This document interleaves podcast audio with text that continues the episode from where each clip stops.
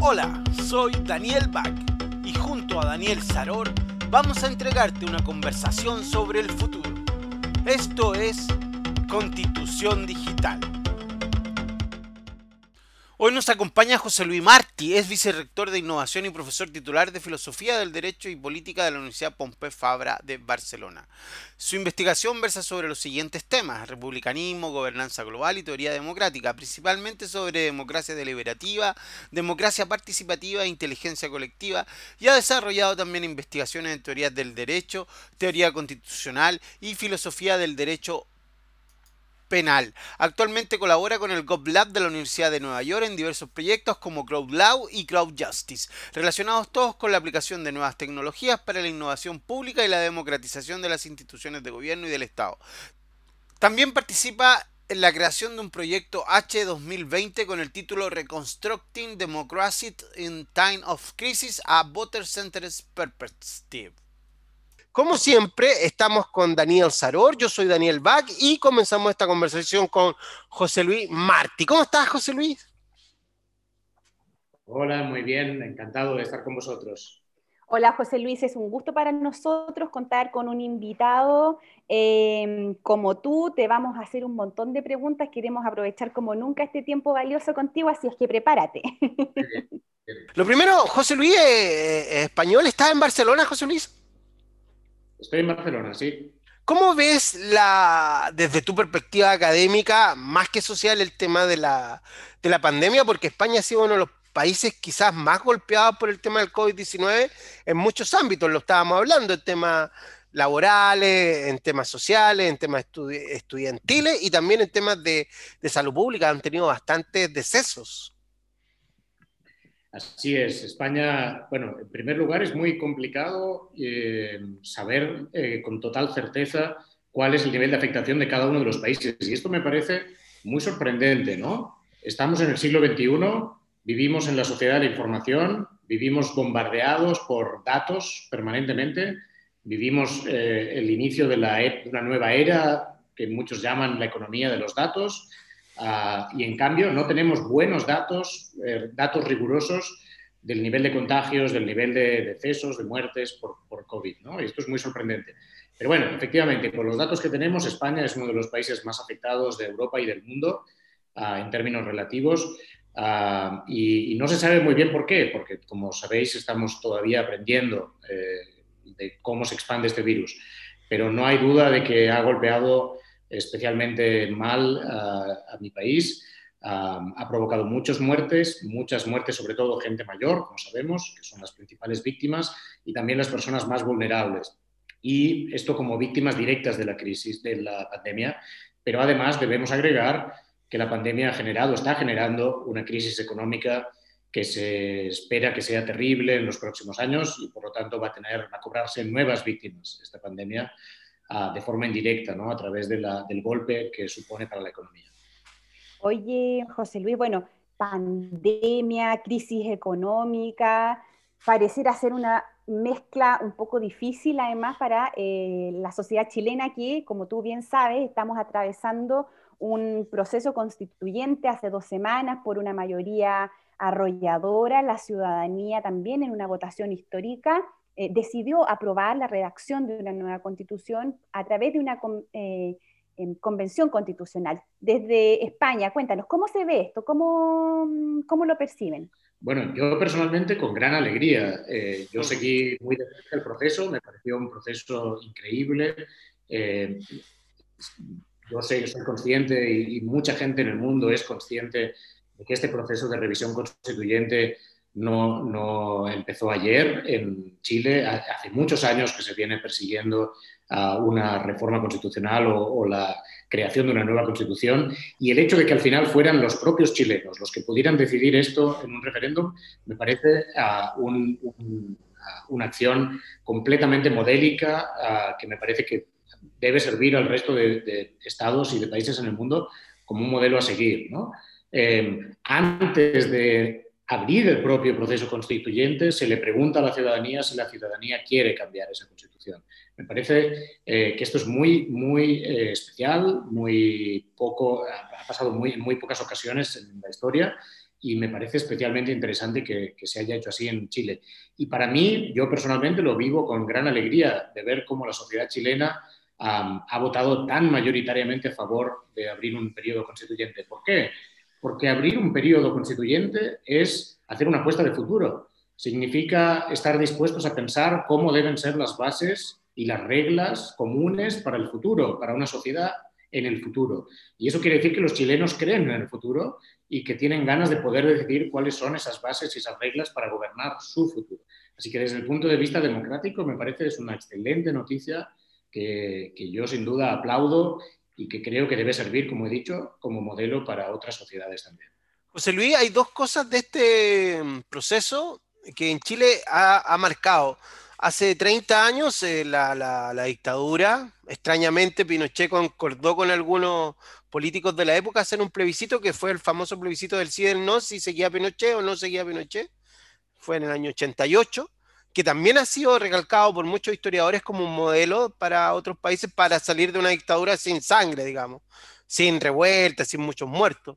Hoy día, 30 años después, tenemos otro plebiscito, parece que nos demoramos los chilenos, pero somos lentos, pero seguros. Yo siempre eh, le digo a mis amigos que los chilenos somos eh, temerosos. Hacemos las cosas, pero finalmente las hacemos de a poquito y bueno, y finalmente de a poquito llega, han pasado muchos años desde la, desde la dictadura de Pinochet. Y el otro tema que pasa con este referéndum es que decidimos hacerlo todo al mismo tiempo, salir de la pandemia, salir de la crisis social, cambiar la dictadura, todo al mismo tiempo. Pareciera que ya sabéis que si estamos en esto, hagámoslo todo, total, ya peor, peor no podemos estar, ¿o no?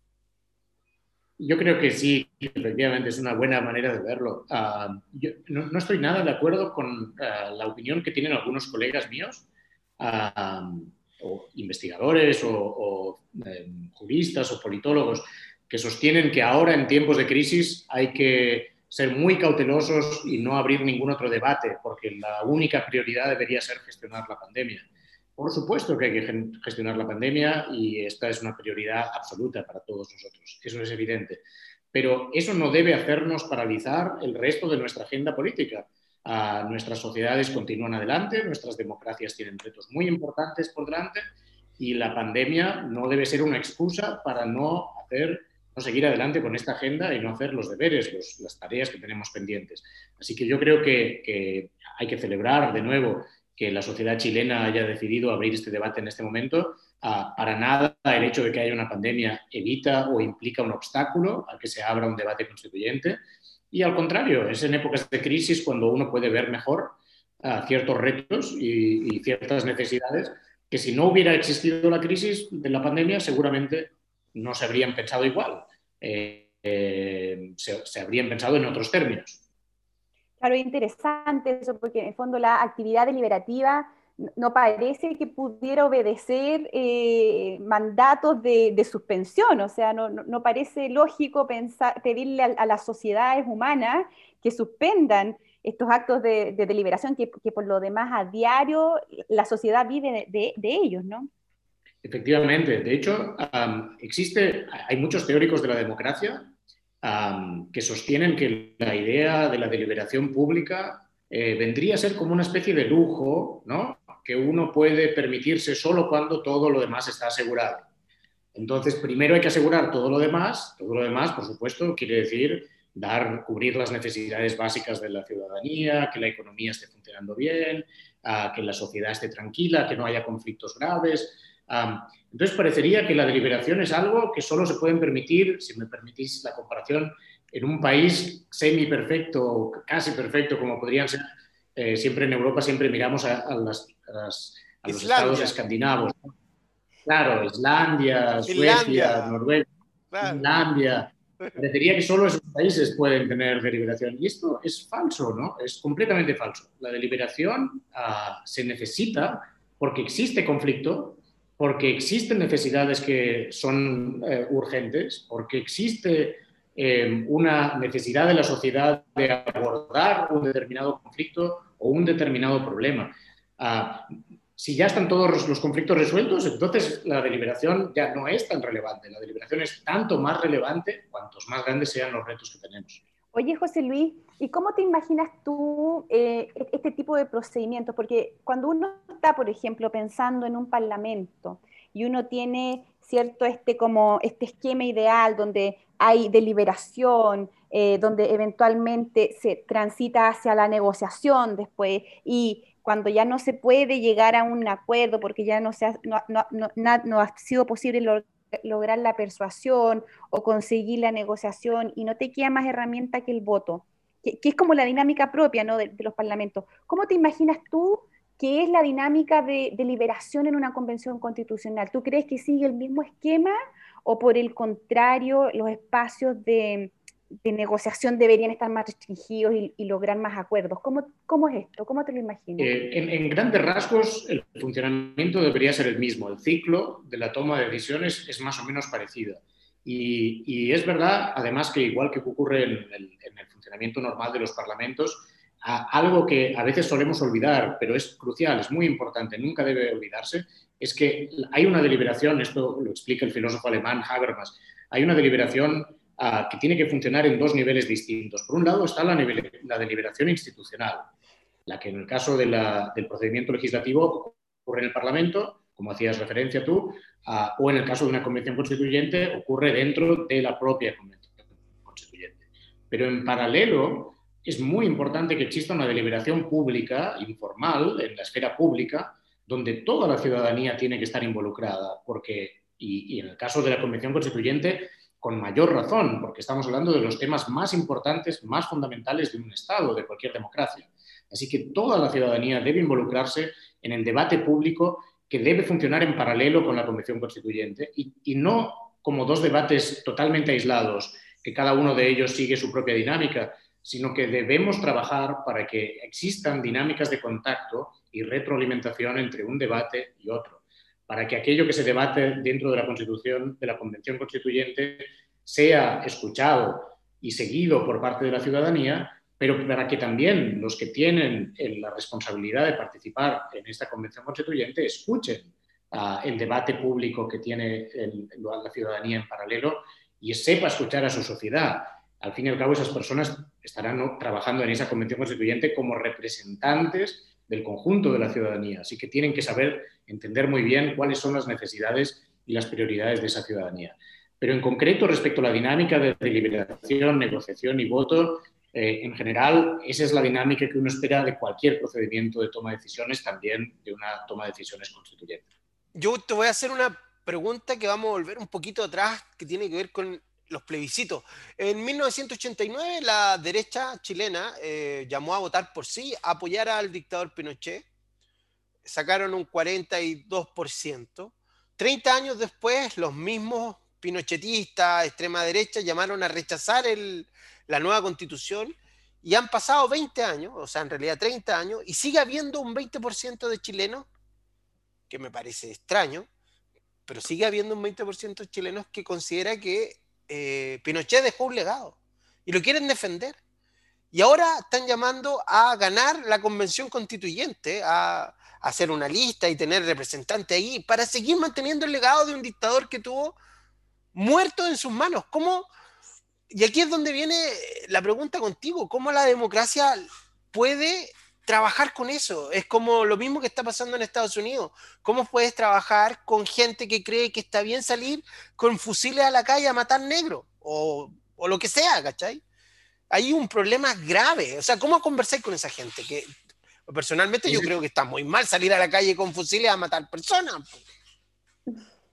Absolutamente. Eh, por supuesto, hay que señalarlo. Está muy mal, claro, por supuesto. Y, y además hoy en día, dar apoyo al legado de Pinochet, obviamente no es más que dar apoyo al legado de un dictador, así que de alguien que usurpó el poder y ejerció el poder de manera autoritaria e ilegítima.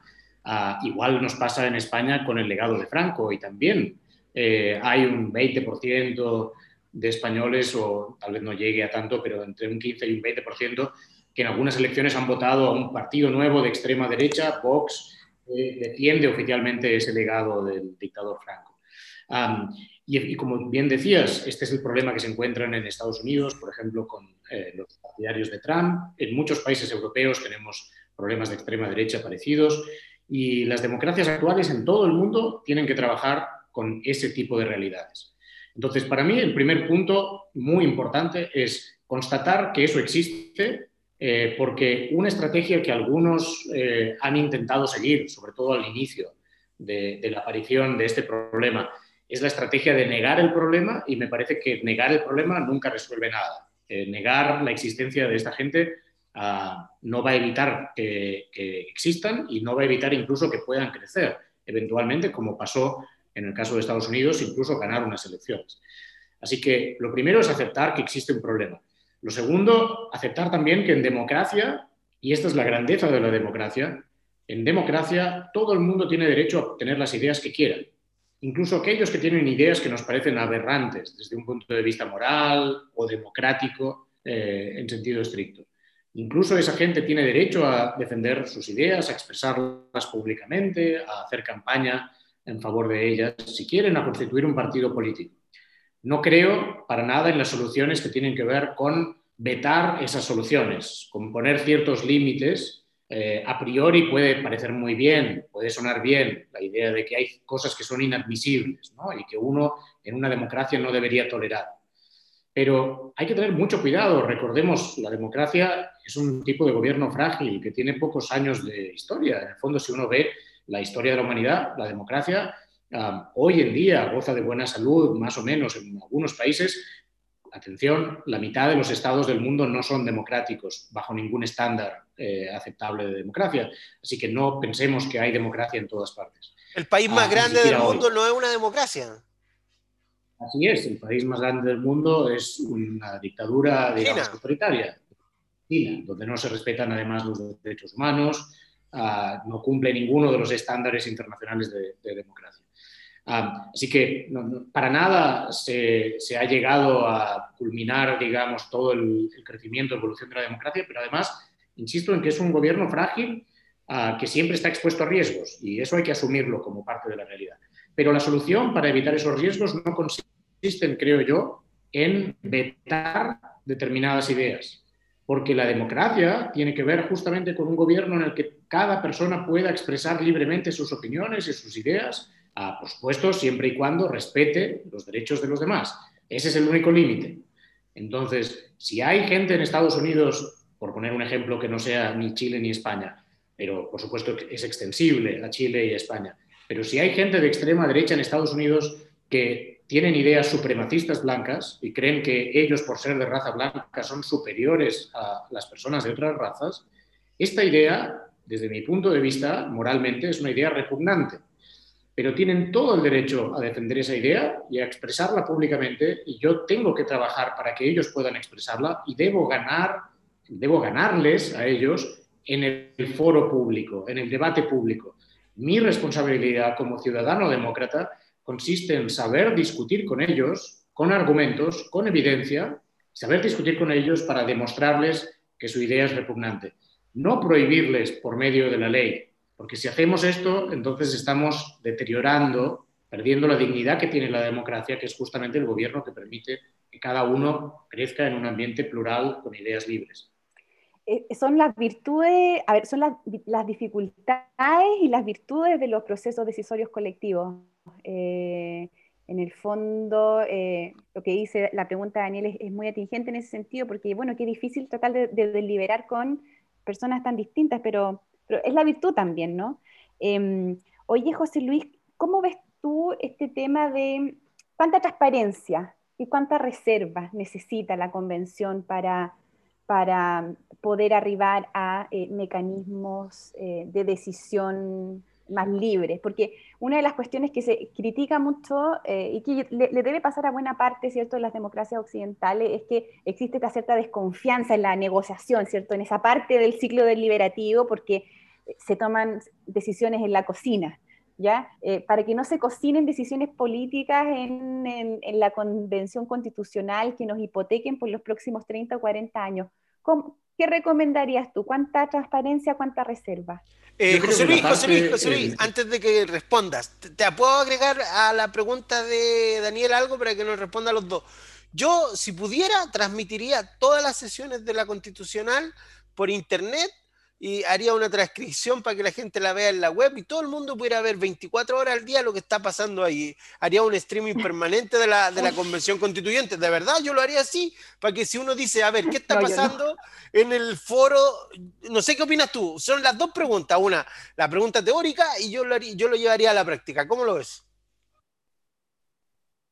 Eh, me parece, estoy, estoy, con Daniela, me parece en esto, porque la transparencia, o, tal vez estoy con los dos, hay una manera de hacerlo compatible.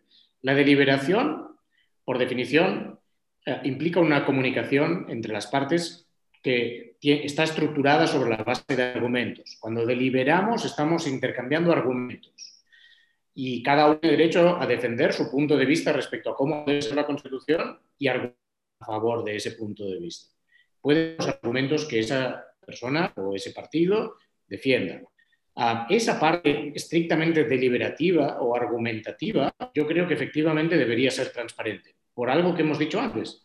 Es muy importante que el debate que se tenga dentro de la Convención Constituyente ilumine y enriquezca el debate paralelo que tiene que tener la sociedad chilena en su conjunto. Para eso, la sociedad chilena en su conjunto tiene que tener acceso a esas discusiones deliberativas que tienen lugar dentro de la Convención Constituyente. Al mismo tiempo, hay una parte de la tarea que le encomendamos al constituyente que tiene que ver más con la negociación.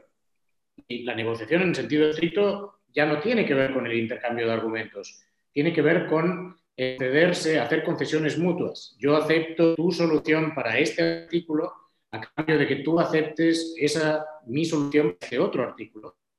Y yo no estoy de acuerdo con tu solución para el primer artículo, tú no estás de acuerdo con mi solución para el segundo artículo, pero los dos acordamos, en una negociación, los dos acordamos alcanzar un pacto para defender conjuntamente los dos artículos.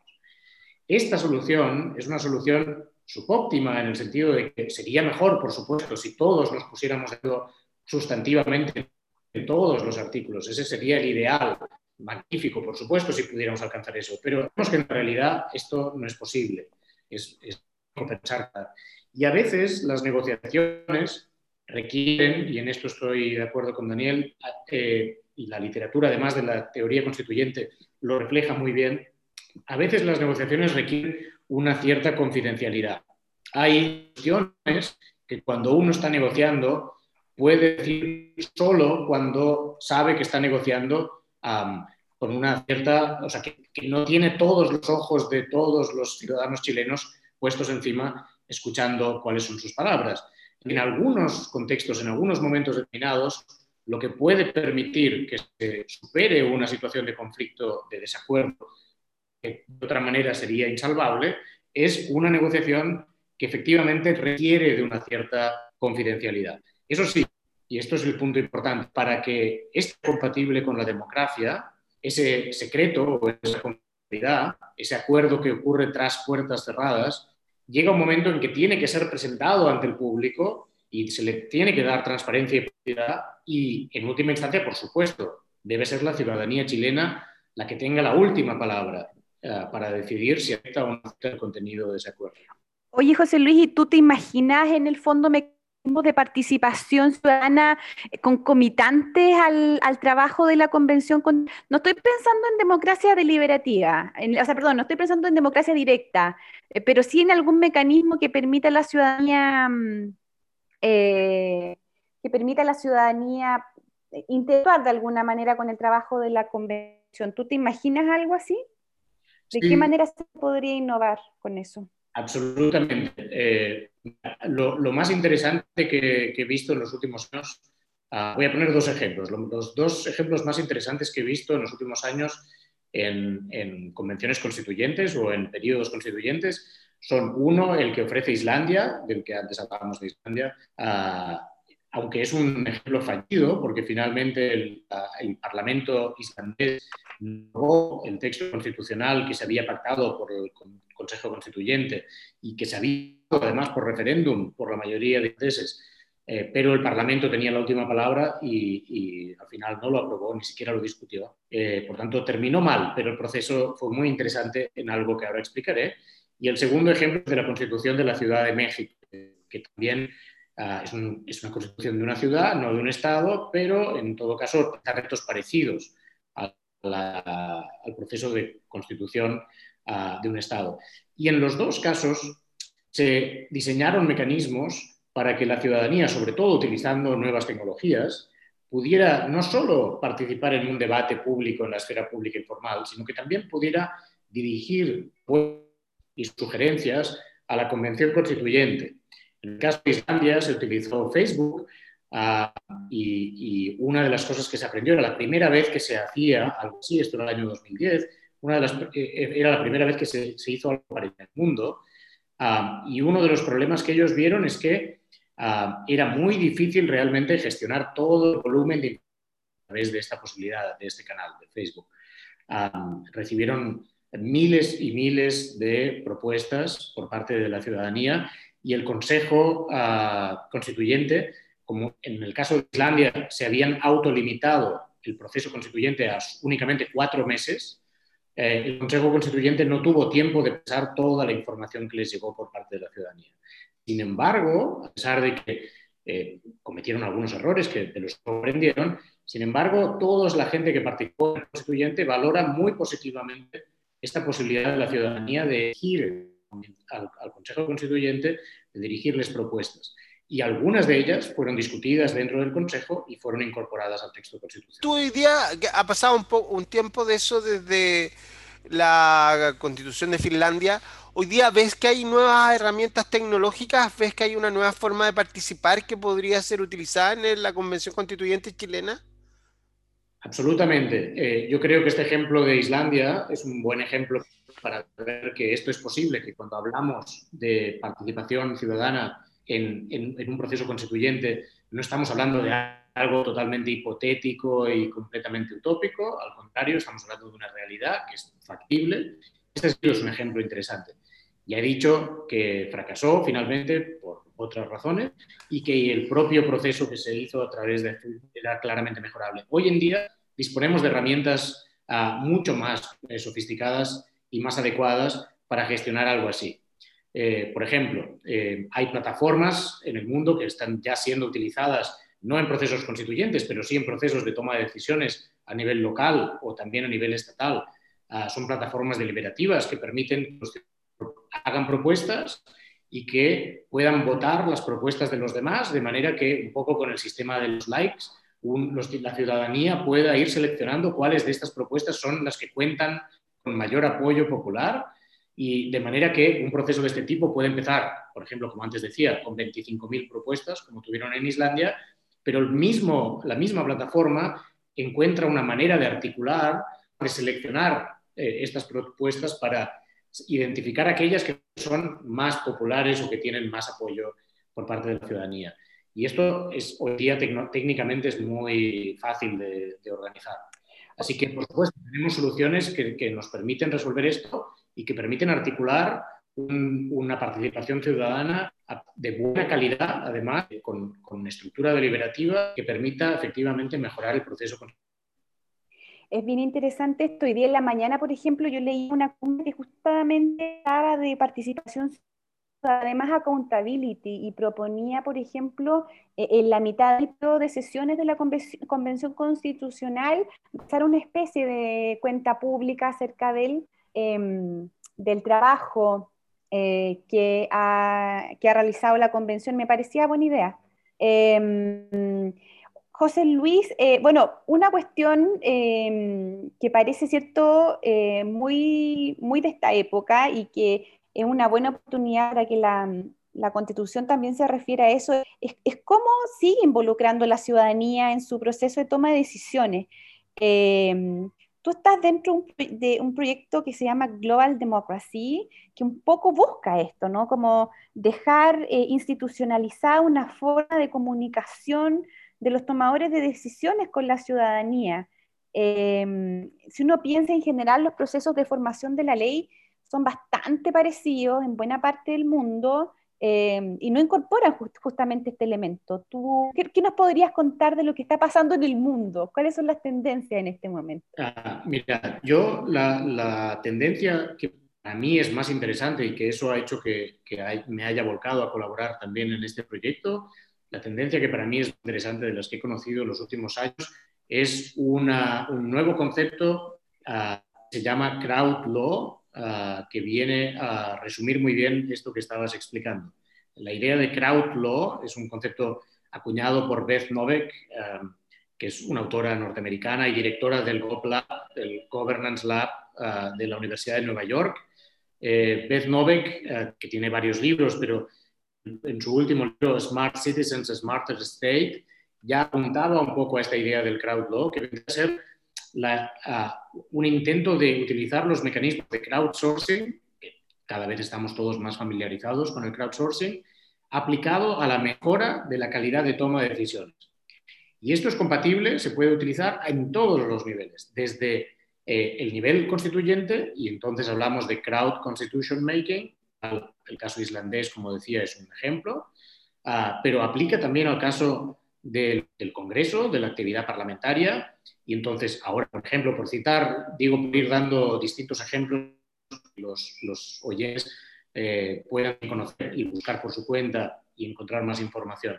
Hay una iniciativa muy, muy interesante del Congreso norteamericano que se llama justamente Crowd Law for Congress, Crowd Law for Congress, ah, que lo que pretende es hacer escuchar la voz de la ciudadanía en el proceso eh, ordinario, rutinario de los congresos. Porque una cosa que ocurre con el proceso legislativo es que si uno observa la realidad de los parlamentos hoy, y con la excepción de algunas, algunos pocos estados que tienen algunos, eh, algunas experiencias innovadoras, en general en la actividad legislativa que se hace hoy en nuestros parlamentos es muy, muy parecida a la que se hacía en el siglo XIX en los primeros parlamentos democráticos.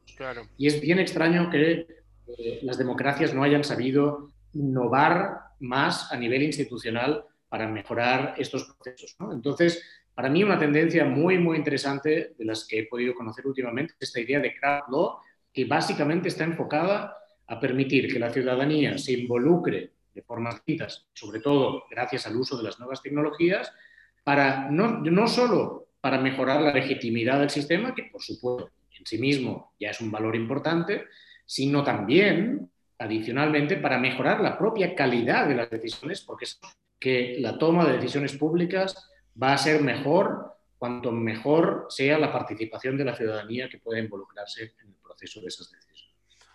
José, yo tengo un tema y mira, yo soy un ferviente creyente en la digitalización de los procesos, de que la ciudadanía tiene que participar. Creo en la Internet, he sido un pionero de la Internet desde que, desde que prácticamente llegó a Chile en el 92, 93, 94, ya trabajaba en Internet, así que creo firmemente en todo esto, pero con los años me he convencido de que hay, que, por ejemplo, en Chile hay una brecha de que hay un, alguna cifras dicen que un 12% de la población chilena no tiene acceso a Internet y otras dicen que un 20% no tiene acceso. Entre un 20 y un 12% de la población no tiene acceso a Internet.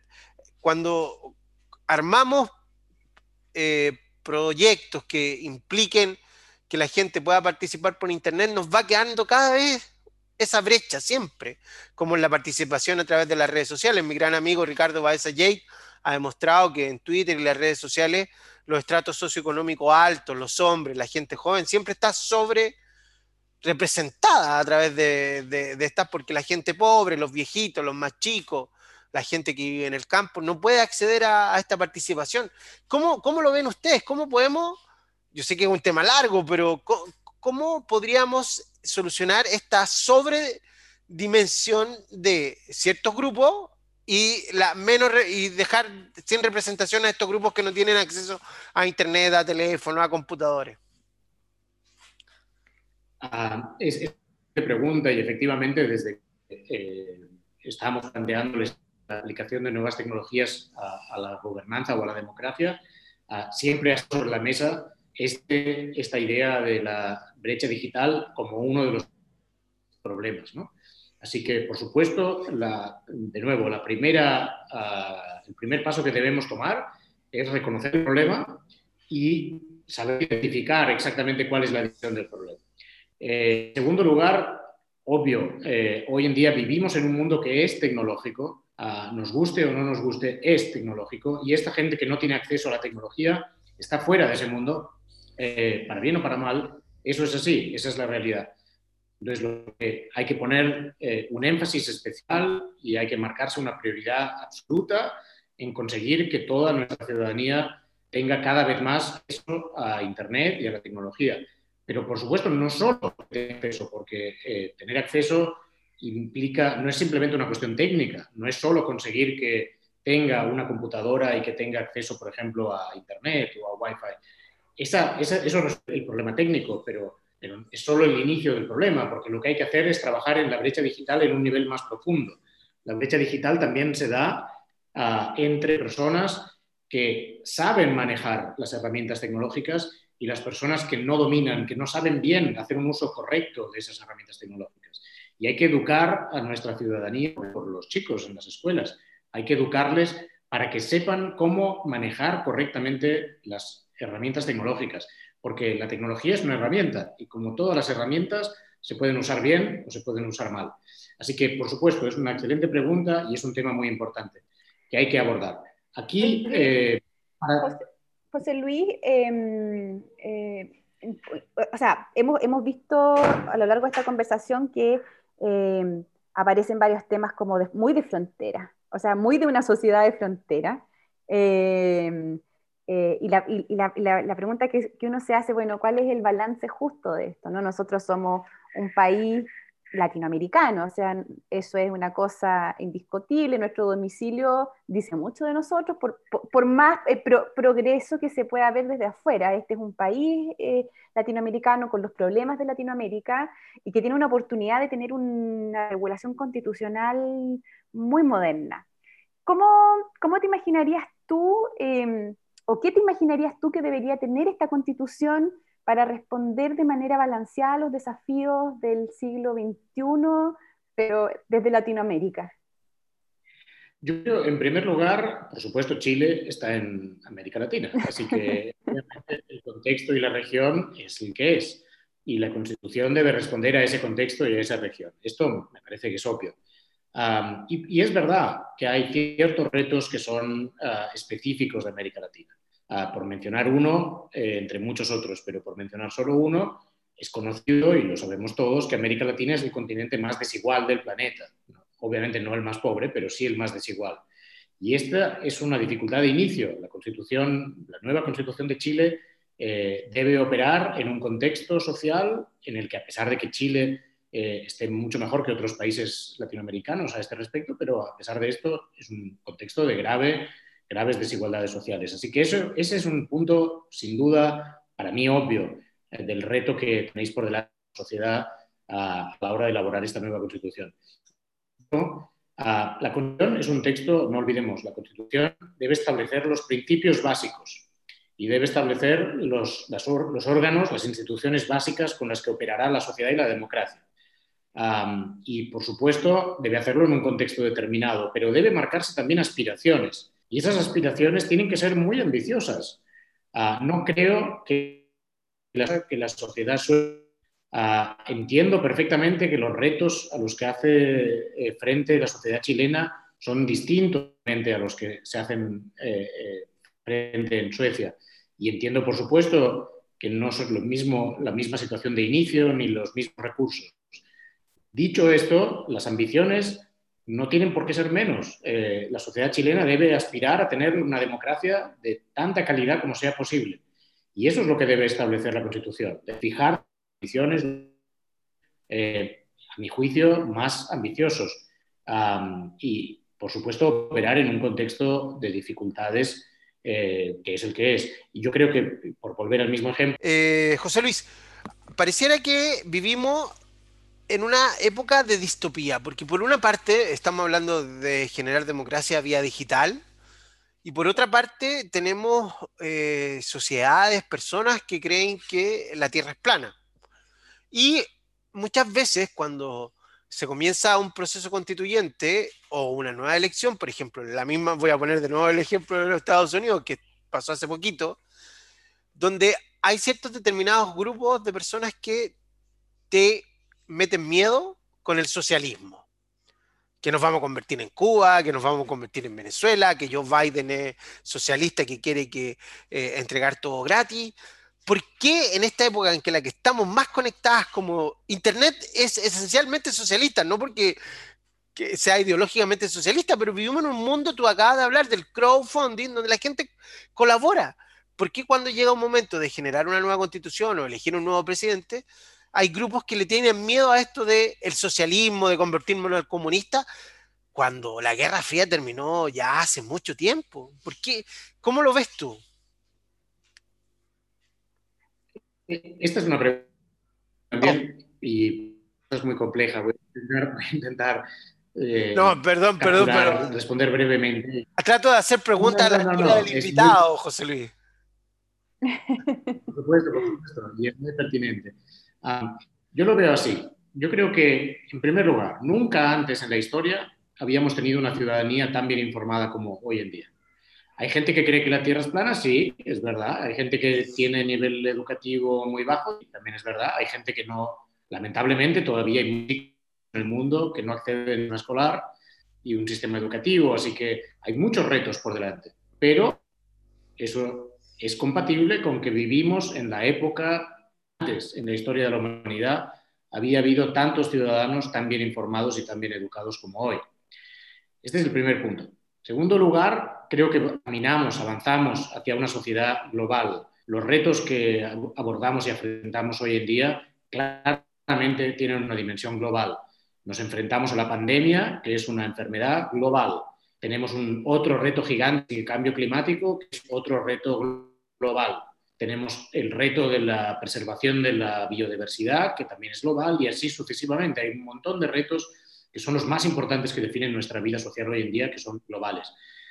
es verdad que frente a esos retos y frente a ese patrón, esta evolución que, vamos hacia, que, llevamos décadas en, marcha hacia una organización más global, es verdad que ha habido un momento como de aparente vuelta atrás. Y de hecho, Trump en Estados Unidos o la extrema derecha en Europa ah, representan un resurgimiento del nacionalismo que defienden, según ellos, eh, paralizar el proceso de globalización para recuperar la soberanía de los estados, como si hoy en día pudiéramos echar marcha atrás el reloj y volver al siglo XIX. Pero el siglo XIX no va a volver. Eh, Internet, las nuevas tecnologías, no solo la economía que tenemos hoy en día, pero especialmente las nuevas tecnologías, hacen que vivamos en un solo planeta. Hoy en día estamos teniendo esta conversación, aunque nos separan 13.000 kilómetros o 12.000 kilómetros ah, y, en otro momento de la historia no habría sido posible. Hoy en día estamos permanentemente informados sobre cosas que están pasando en todo el planeta y sentimos esos problemas como propios. Eh, el proceso constituyente chileno a mí no me resulta ajeno, a pesar de que desgraciadamente no he podido estar nunca en Chile y, y ojalá cuando pase la pandemia pueda ir pronto, pero eh, a mí no me resulta ajeno porque hoy en día los problemas que ocurren en otros lugares del planeta no nos resultan ajenos nunca más. Así que yo no creo en que esto que hemos visto con Trump o con el nacionalismo de extrema derecha ah, implique un cambio de tendencia. Para mí es simplemente un efecto rebote de un proceso que a largo plazo me parece que es irrevocable. Yo hago un ejercicio con mis estudiantes ah, en la universidad y les pregunto a todos que hagan, ellos intenten hacer un ejercicio mental, un experimento mental, de imaginarse cómo ven el mundo en el año 2050.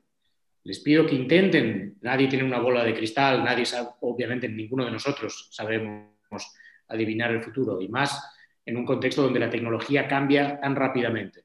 Es muy difícil saber cómo será el mundo. No sabemos si habrá coches voladores, si habrá ah, cómo será la inteligencia artificial, no lo sabemos. Pero cuando yo estudiantes que imaginen el futuro del año 2050, nadie imagina un futuro en el que la ciudadanía del mundo vive de nuevo como vivía en el siglo XIX, desconectada de los problemas que ocurran en el estado de al lado. Esto no va a volver, no será nunca más así. No volveremos al siglo XIX, es una obviedad.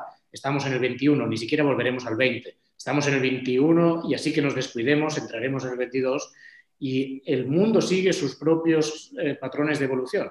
El patrón de evolución que seguimos aquí es un patrón que va hacia la globalización y hacia, la mayor colaboración, como tú decías. A identificar eso con el socialismo es simplemente volver a, intentar entender el mundo de hoy con categorías políticas del siglo XIX o del siglo XX que realmente no nos ayudan, porque el mundo de hoy eh, se rige por otros problemas y por otras ideas políticas. Te agradecemos mucho, mucho, mucho, mucho tu tiempo. Ha sido un momento eh, muy interesante tu conversación. Podríamos hablar durante tres horas más, pero no podemos porque si no nos va a escuchar nadie. Solo va a ser nuestra conversación y queremos que nuestra conversación la, la pueda disfrutar otras personas. Así que te doy algunos minutos para, para, para que tú nos puedas contar qué es lo que crees de este, de este proceso constituyente chileno, que dicen que somos ejemplo, pero nadie sigue la vía chilena, pero bueno,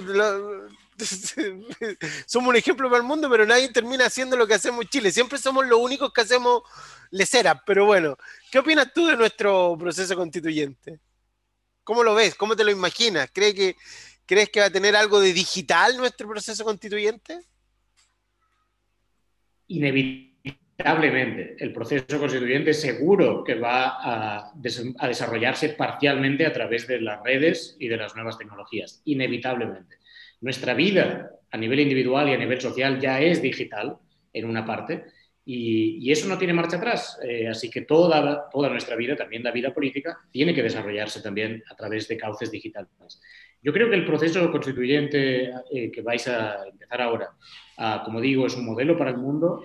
Debéis estar orgullosos de haber iniciado este, este proceso. Creo que cuando uno entra, una sociedad entra en un proceso constituyente, esa sociedad asume, como antes decía, un compromiso para pensar juntos el futuro del país. Y eso es siempre un ejercicio fantástico, porque de vez en cuando todos, también en nuestra vida individual, eh, nos, deberíamos pasar por una especie de proceso constituyente individual de vez en cuando y replantearnos nuestra vida de vez en cuando. Yo creo que Chile inicia en estos momentos un proceso fantástico. Eh, del que debe sentirse orgullosa y que, por supuesto, va a tener que hacer frente a retos importantes. Un proceso constituyente es un proceso en el que afloran los desacuerdos, aflora el pluralismo político, las diferentes ideas políticas. Eso no es un problema. El pluralismo político, desde un punto de vista democrático, no es un problema. La democracia es el sistema de gobierno justamente que permite que las ideas políticas afloren en contextos plurales. No tengamos miedo a discutir con personas que tienen ideas distintas a las nuestras. Ah, no tiene ningún sentido, es aburridísimo discutir con las personas que piensan igual que nosotros. Lo más divertido siempre es eh, afrontar el reto de debatir con personas con las que estamos en desacuerdo. Y ese es el momento en el que entra Chile. Chile entra en un momento en el que tiene que inaugurar una conversación de país para plantearse cuáles son los retos de futuro y cuáles son las respuestas que queréis dar para vuestro futuro. Y para mí ese es un momento apasionante que yo voy a seguir desde España con mucho interés ah, y que no tengo ninguna duda que va a tener un gran componente digital. De hecho, gracias a que tiene un componente digital, ese proceso constituyente chileno no es solamente chileno. Es un proceso que compartís generosamente con el resto de ciudadanos del planeta mm. que vamos a estar observando lo que estáis haciendo. Porque gracias a las nuevas tecnologías podemos tener una mirada puesta sobre vuestro proceso.